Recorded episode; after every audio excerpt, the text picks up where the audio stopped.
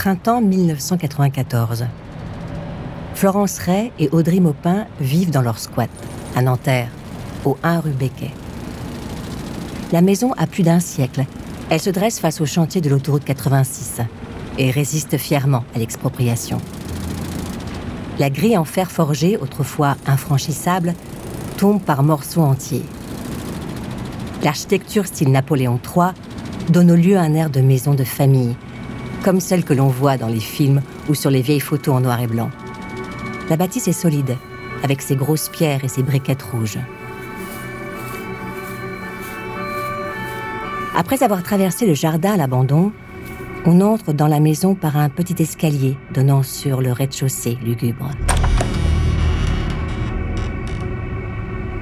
Les grandes fenêtres sont murées. On se croirait dans une grotte, ou plutôt un dépotoir. Les détritus s'accumulent. Les murs sont tagués et imprégnés d'une odeur d'urine et de moisie. À l'étage, Florence se sent chez elle. Avec Audrey, il dorment sur une paillasse, entre les tas de vêtements, les disques, les bouteilles vides et les boîtes de taboulé. Le couple se plaît dans ce désordre. Hors de question de ranger, de nettoyer ou de reproduire quelconque schéma bourgeois. Florence lit la revue International Situationniste, offerte par Audrey pour son anniversaire. Elle est inspirée.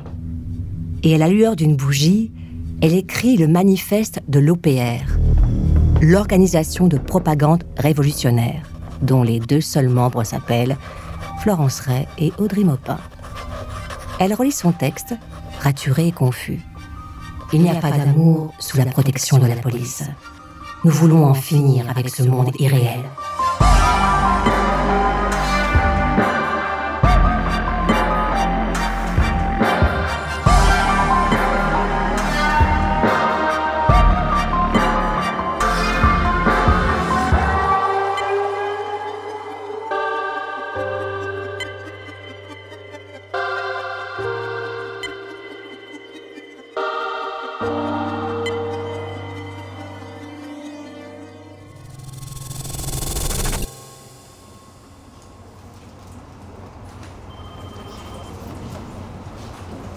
Mairie de Paris. Service enfance. Le téléphone n'arrête pas de sonner. On reçoit les plaintes de plusieurs parents. Au cours d'escalade, un animateur tiendrait des propos obscènes. Une mère menace même d'aller voir les flics. Cet homme doit être tenu à l'écart des enfants. On l'accuse d'être un fou, un psychopathe, un pédophile. Alors, à la mairie, on écrit un rapport. Non, Maupin. Prénom Audrey. Fonction Animateur sportif. Ancienneté Moins de six mois. Durant un cours, il aurait expliqué, citation des enfants, qu'il y a trop d'hypocrisie concernant les rapports sexuels entre adultes et enfants.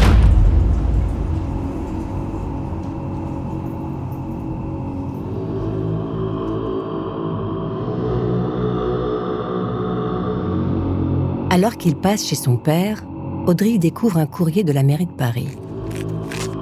Il est renvoyé de son travail pour incitation à la débauche. Ça le fout hors de lui. Il avait besoin de ce job. C'était juste un peu de fric pour se payer à bouffer. Son père voudrait comprendre ce qui se passe. Depuis quelque temps, Audrey est sale. On dirait qu'il est à la rue. Audrey hurle que ça ne le regarde pas. Son père lui donne un peu d'argent. Audrey le remercie à peine.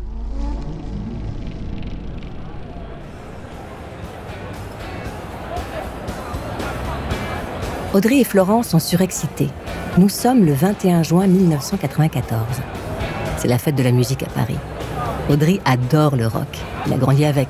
Noir Désir, les Rita Mitsuko, les Berrurés Noirs. Florence, elle, découvre un monde de joie et de musique le couple déambule dans Paris.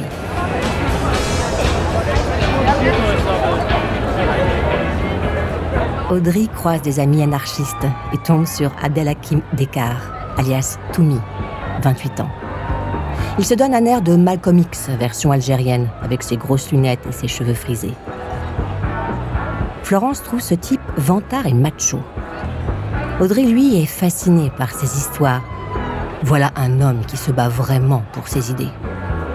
Toumi s'est engagé contre la guerre du Golfe, contre le chômage, et puis comme lui, il a une haine viscérale des flics. Il est minuit. Florence tire sur le t-shirt de son amant. Elle veut aller voir d'autres concerts. Mais Audrey s'en fiche. Tommy lui parle à l'oreille, alors il écoute attentivement. Les flingues? Suffit d'être malin, Tu achètes un fusil de chasse, le canon. Ça te fait une arme d'attaque. Le même qu'Al Capone. Tu veux que je te ramène une?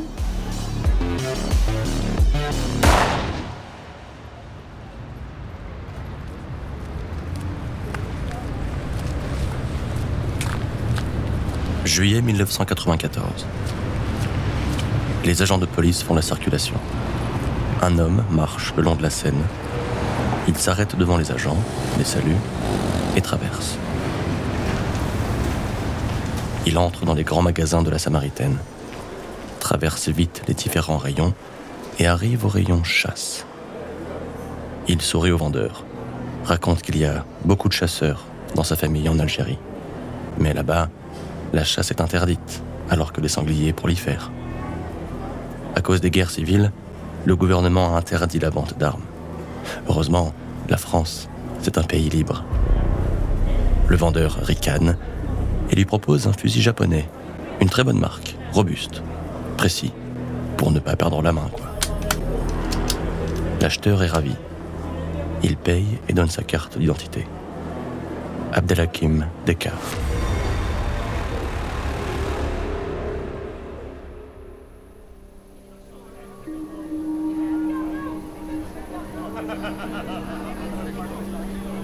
C'est le mois d'août. À Nanterre, les nuits sont chaudes et agitées. Audrey a invité les autres squatteurs du coin. On écoute de la musique, on discute jusqu'au bout de la nuit. Florence est maintenant une parfaite copie d'Audrey. Elle argumente. Non, un hold-up, ce n'est pas un vol, mais une, expropriation, prolétarienne. Un vol dans un supermarché? Des courses prolétariennes. La pratique des squats? C'est une réappropriation. Tout le monde l'applaudit. Dans la cave, Toumi et Audrey rigolent comme des gamins. Ils testent l'arme dont le canon a été scié. À chaque tir, les plombs volent dans tous les sens. On s'entraîne à viser des vieux cartons. Audrey s'est blessé. Il a la main en sang. Mais il continue. Il adore ça. Tommy lui dit Avec ça, on peut faire tout ce qu'on veut. Même des braquages. Audrey rigole. Toumi reprend l'arme. Il lui explique qu'il est sérieux. Il parle de braquer un magasin ou une banque. C'est de l'argent facile. Audrey n'est pas sûre. Le fric, il n'en a pas besoin. Et puis, attaquer des employés, c'est pas son truc. Toumi lui répond C'est pas les gens qu'on attaque, c'est l'institution. Audrey est pensif. Toumi remonte et lui dit L'argent, c'est la liberté.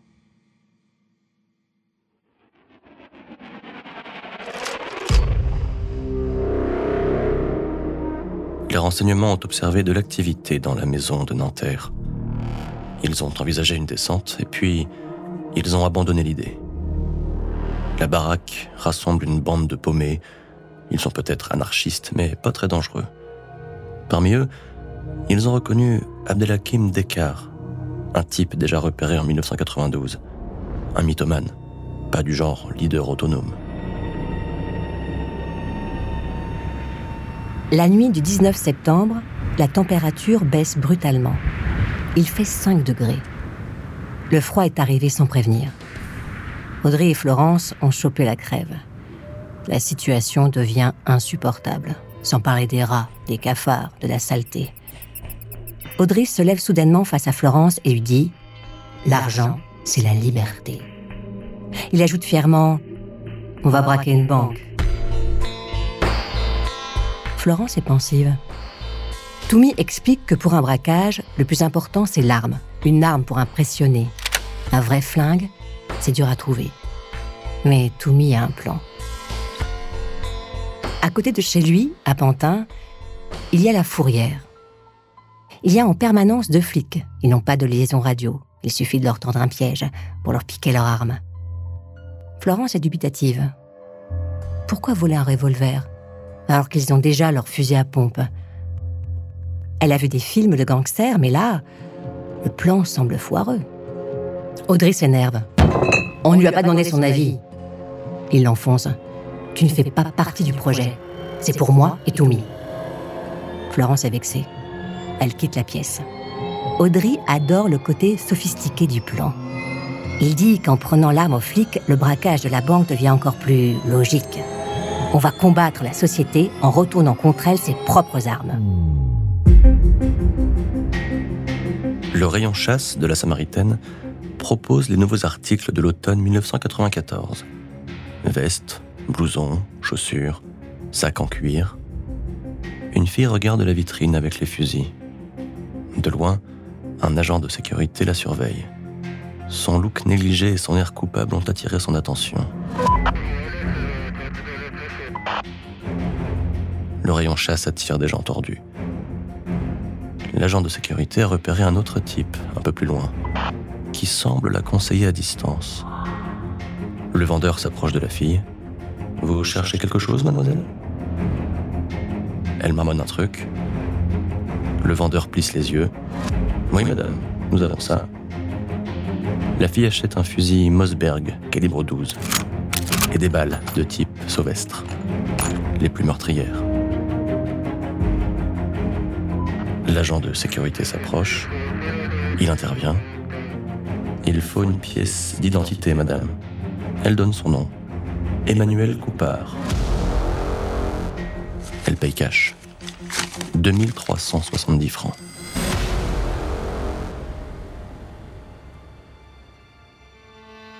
Florence en rit encore avec Audrey.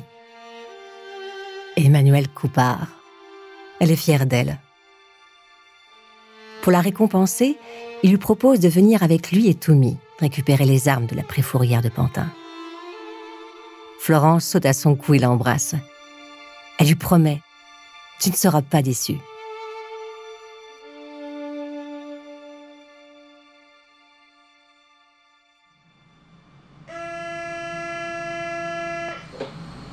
4 octobre 1994, 21h. Dans le RER, e Florence est angoissée. Audrey la sermonne. Les armes, c'est juste pour impressionner. T'auras pas à tirer. Par contre, t'hésites pas à prendre les devants. Évite d'être à la traîne, pour une fois. Florence lui avoue qu'elle est un peu stressée. Elle veut juste un peu de réconfort. Audrey s'énerve. J'aurais jamais dû t'emmener. J'aurais dû le faire tout seul avec Tommy. Au moins lui, il est courageux. Florence répète le plan dans sa tête. On sort métro Port de Pantin. On marche boulevard Jean Jaurès. On passe sous le périph'. On avance rue Marseillaise. Là, il y a Toumi qui nous attend. Il fera le guet. On grimpe par-dessus le grillage, on menace les mecs, on les menotte, on prend leurs flingues et on repart en métro.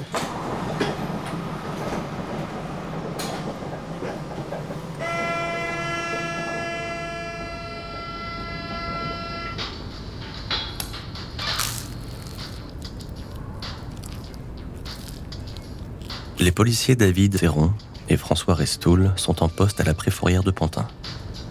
Les journées sont plutôt calmes. Il est 21h25. Il fait nuit, ils travaillent depuis longtemps déjà. Ils sont seuls, au milieu des voitures immobilisées, bien au chaud dans leur local de surveillance.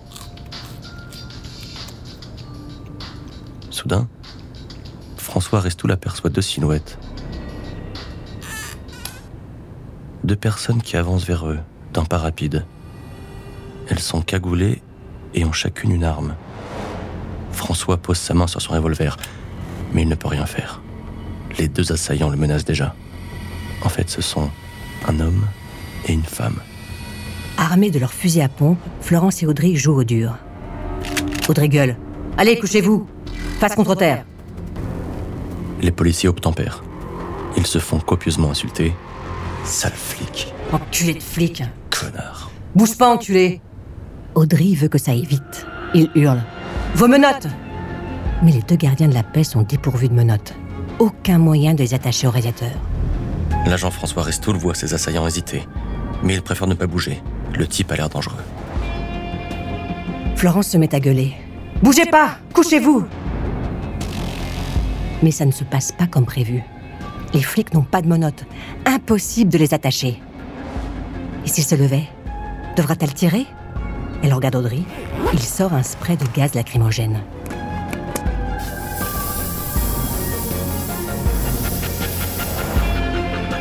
Les flics ont les yeux en feu.